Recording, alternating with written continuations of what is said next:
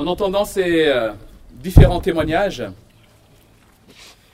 il est légitime de se poser la question, finalement, sur quelle base, sur quel fondement ces baptisés se sont-ils appuyés pour avoir une telle assurance concernant l'amour de Dieu, mais aussi cette certitude qu'ils ont aujourd'hui d'être acceptés par Dieu, d'être trouvés justes par Dieu.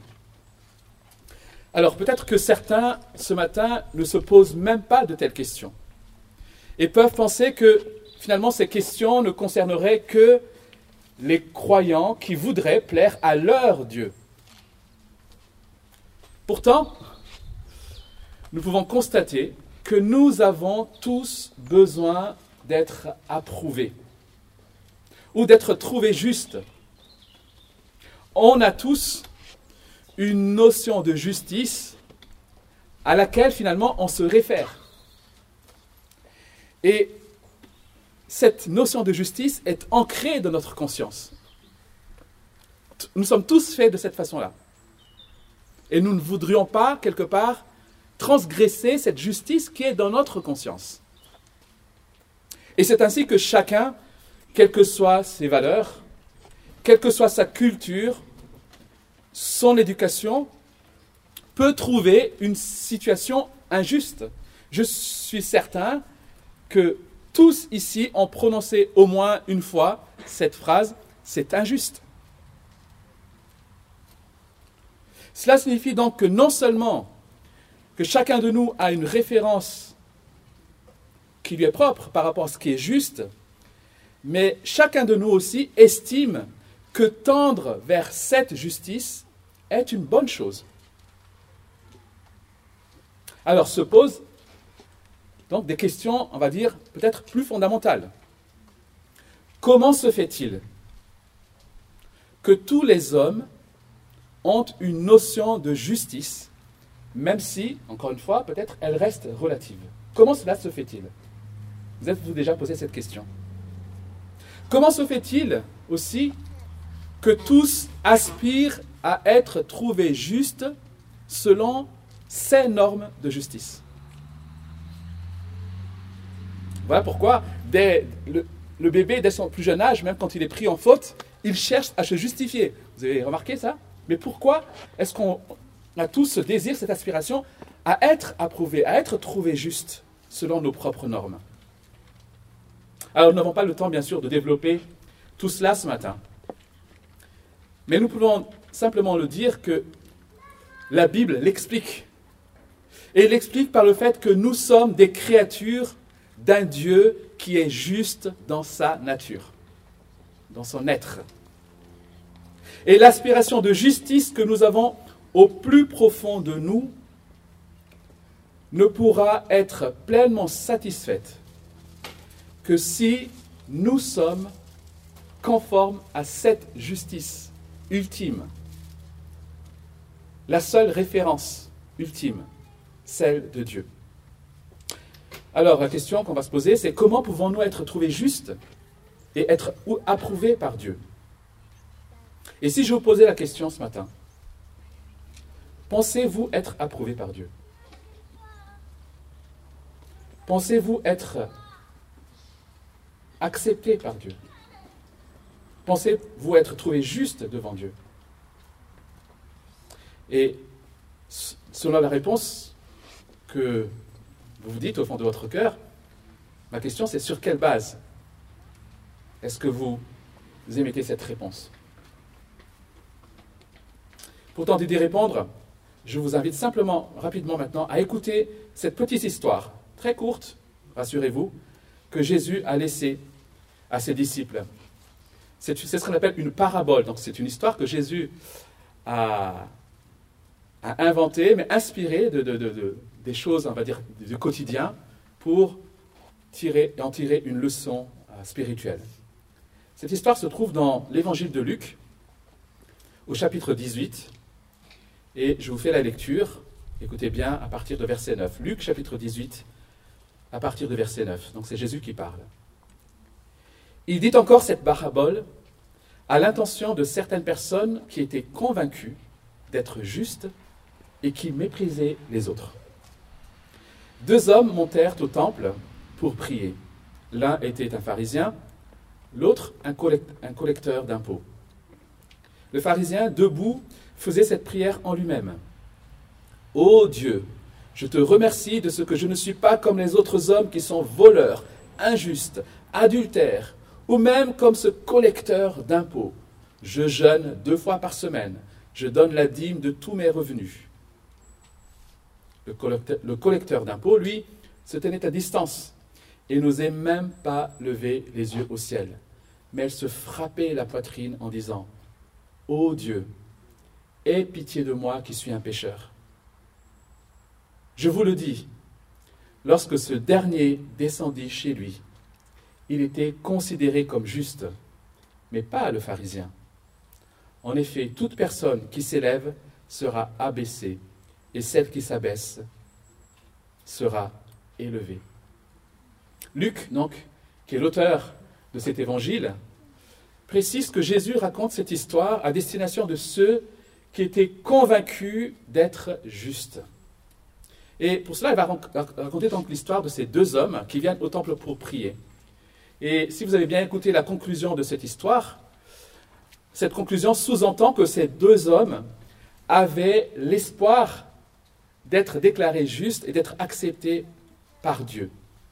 L'un était un pharisien, dit l'histoire. Alors les pharisiens, à cette époque-là, étaient des hommes qui étaient membres d'un parti religieux, des hommes qui étaient rigoureux concernant le respect des lois religieuses. Ces hommes étaient à la fois craints, mais aussi très respectés et parfois même admirés. Ces hommes avaient un statut prestigieux dans la société.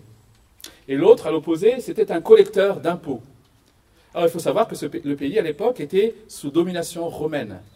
Et donc cet homme euh, collectait des, impôts donc pour les Romains.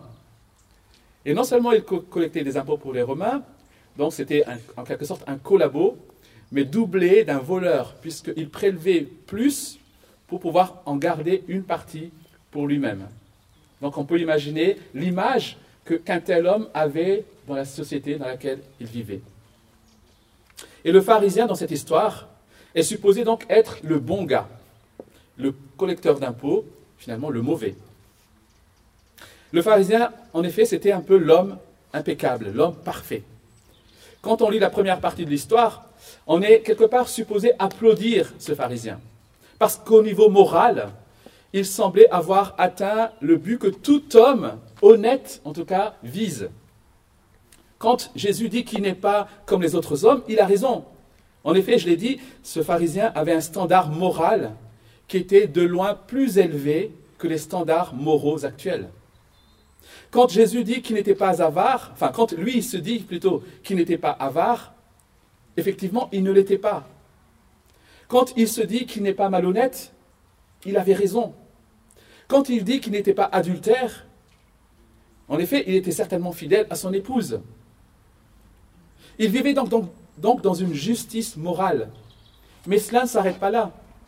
Il semble aussi qu'il avait une pratique et une justice religieuse.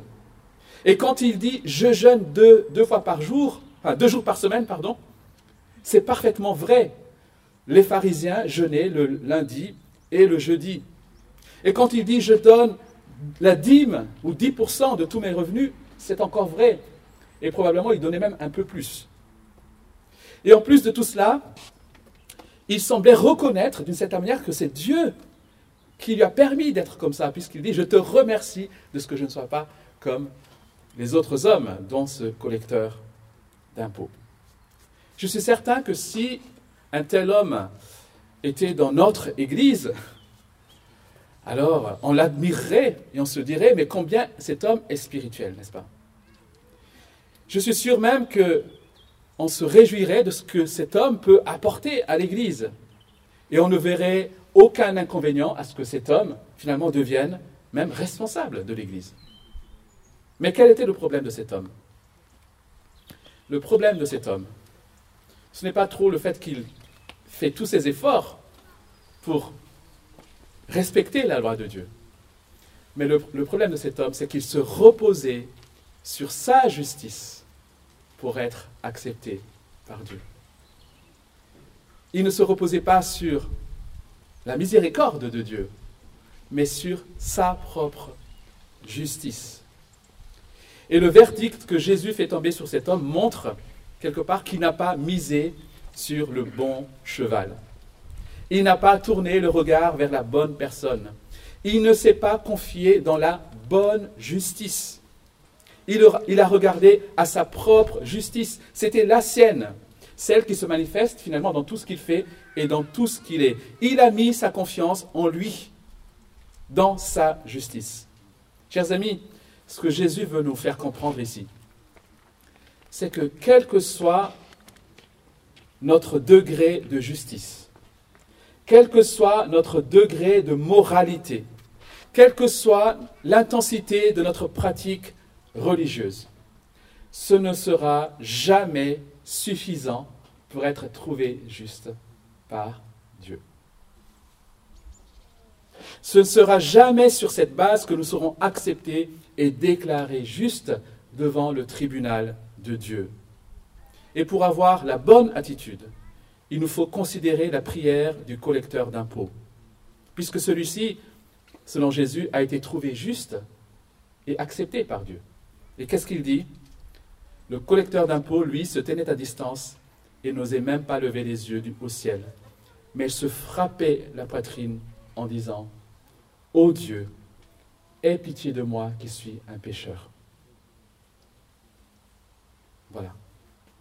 Contrairement aux pharisiens, le collecteur d'impôts a détourné son regard de lui-même pour le tourner vers Dieu. Il ne s'est fié en aucune chose en lui. Il sait qu'en lui, il n'y a rien qui puisse présenter devant Dieu, qui pourrait être compté en sa faveur. Il se reconnaît comme nu, pécheur, misérable. Et il sait que sa seule issue, c'est de se confier en Dieu, c'est de s'attendre à Dieu. Il compte uniquement sur la miséricorde de Dieu. Seigneur, aie pitié de moi. Cet homme a compris que non seulement il n'avait rien en lui qui puisse plaider en sa faveur, mais en plus il a compris qu'il mérite la condamnation de Dieu. Et Jésus dit que c'est ce collecteur qui va être considéré comme juste. Ce collecteur va rentrer chez lui, pardonné de tous ses péchés et pleinement accepté par Dieu. Ce qui n'est pas le cas du pharisien. Il n'est pas déclaré juste. Par conséquent, il est condamné par Dieu. Alors que pouvons-nous retenir de cette parabole? Premièrement, nous sommes tous coupables devant Dieu. Nous sommes tous coupables devant Dieu. Quelle que soit la quantité de nos bonnes œuvres, quel que soit le degré de notre moralité, je l'ai dit, quelle que soit la sincérité de notre pratique religieuse, rien en nous n'est suffisant pour être approuvé par Dieu. Chers amis, on ne marchante pas avec Dieu.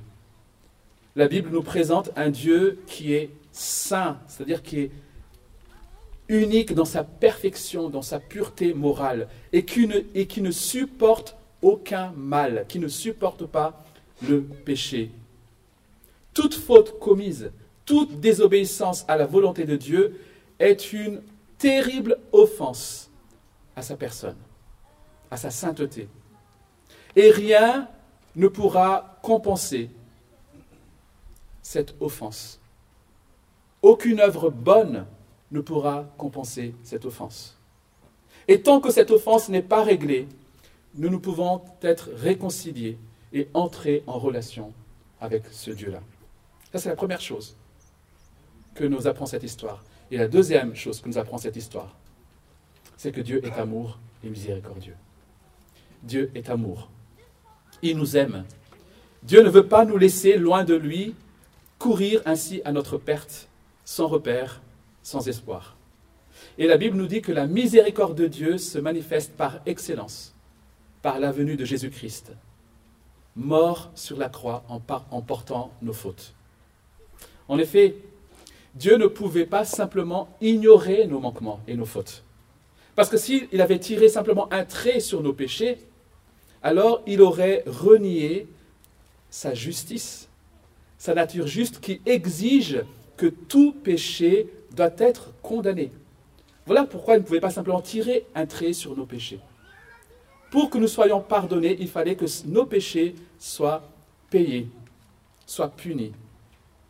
Mais au lieu de nous punir, Dieu lui-même a envoyé Jésus-Christ, son Fils, pour être puni à notre place sur la croix. Voilà pourquoi le christianisme, euh, quelque part, met en avant la croix. Parce que c'est sur cette croix que Jésus-Christ a porté le péché des hommes et des femmes qui ont mis leur foi en lui. Et c'est uniquement grâce à la foi en Jésus-Christ que tout homme peut être ainsi pardonné et approuvé par Dieu. Jésus a été puni à ta place. Voilà le degré de l'amour de ton Dieu, de ton Créateur. Et c'est ce que dit l'apôtre Paul, notamment dans, sa lettre aux Corinthiens. Celui qui était innocent de tout péché, Dieu l'a condamné comme un pécheur à notre place, pour que dans l'union avec le Christ, nous soyons justes aux yeux de Dieu. Chers amis, cette justice ne repose donc pas sur notre capacité à plaire à Dieu. Cette justice repose sur l'œuvre de Jésus sur la croix. Le pardon qui est la condition de notre réconciliation avec Dieu et de notre acceptation par Dieu est donc offert gratuitement à ceux qui mettent leur foi en Jésus et dans sa justice. Chers amis, c'est une grâce, à savoir un cadeau immérité. Et c'est en reconnaissant nos péchés, en reconnaissant notre indignité et en se confiant en Jésus seul que nous pouvons être déclarés justes et être approuvés par Dieu. Et je finis pour dire que ce matin, Jésus-Christ invite chacun de nous à nous arrêter. Et surtout à arrêter de nous confier en nos propres capacités, en notre propre justice, en notre propre moralité ou religiosité pour être accepté par Dieu. Il nous invite à regarder à lui. Il nous invite à recevoir le pardon qu'il a acquis pour nous sur la croix. Et comme ce collecteur d'impôts qui est rentré chez lui déclaré juste, chacun de nous ce matin peut aussi rentrer chez lui avec cette assurance d'être pardonné en plaçant notre foi en Jésus-Christ seul. C'est de cela que les cinq baptisés ont témoigné tout à l'heure. Si vous voulez en savoir un peu plus, n'hésitez pas à aller les voir et à poser cette question, ou aller me voir si vous voulez. Et nous serons heureux de partager cela avec vous.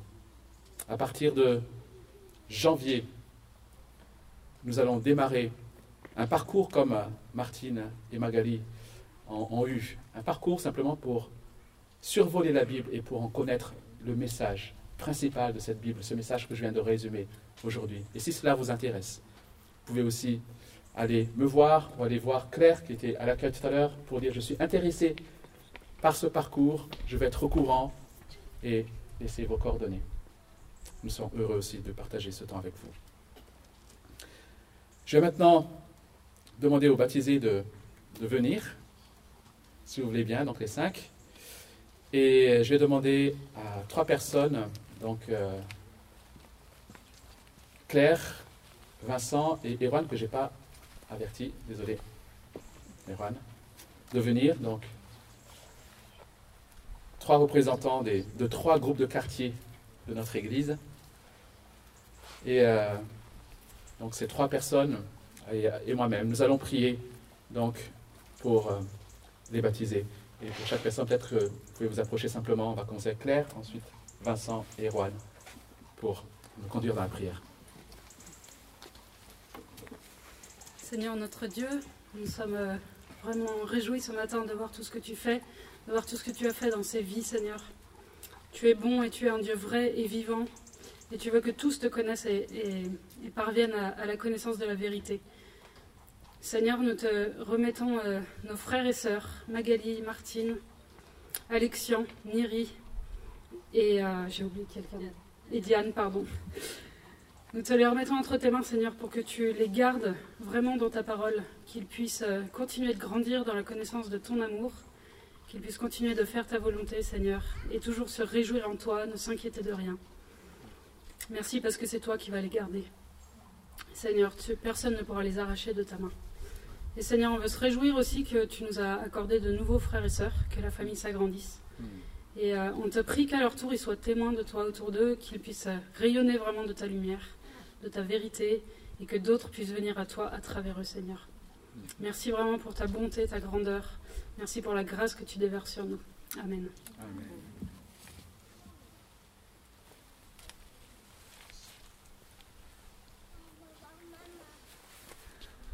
Notre Père, merci vraiment pour la, belle famille que nous formons, une famille ouverte qui est prête à accueillir tous ceux qui viennent à toi. Toi le Dieu unique, Père, Fils, Esprit, on te remet à chacun des baptisés afin que tu les protèges. Quelles que soient les difficultés, si tout s'écroule autour d'eux, si euh, les les difficultés de la vie, si la maladie les touche, Seigneur, donne-leur la certitude de ton amour. Donne-leur, Seigneur, de toujours se reposer sur toi, le rocher, toi seul qui ne, qui ne change jamais et sur qui on peut compter pour l'éternité. Seigneur, c'est dans la faiblesse que nous reconnaissons ta présence et nous te prions pour chacun des baptisés afin que lorsque ils seront face à leur faiblesse, euh, qu'ils puissent recevoir la puissance de Christ, la grâce, l'amour de Dieu et que cela euh, soit pour eux euh, leur nourriture. Seigneur, nous te remercions parce que leur paroles nous ont touchés.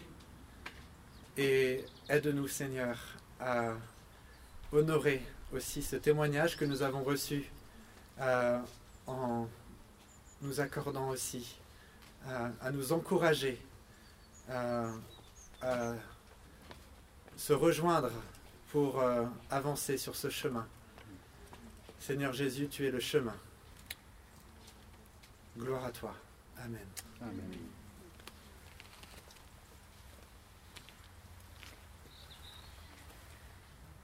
Père, je veux te remercier pour euh, ce jour particulier, cette fête de famille.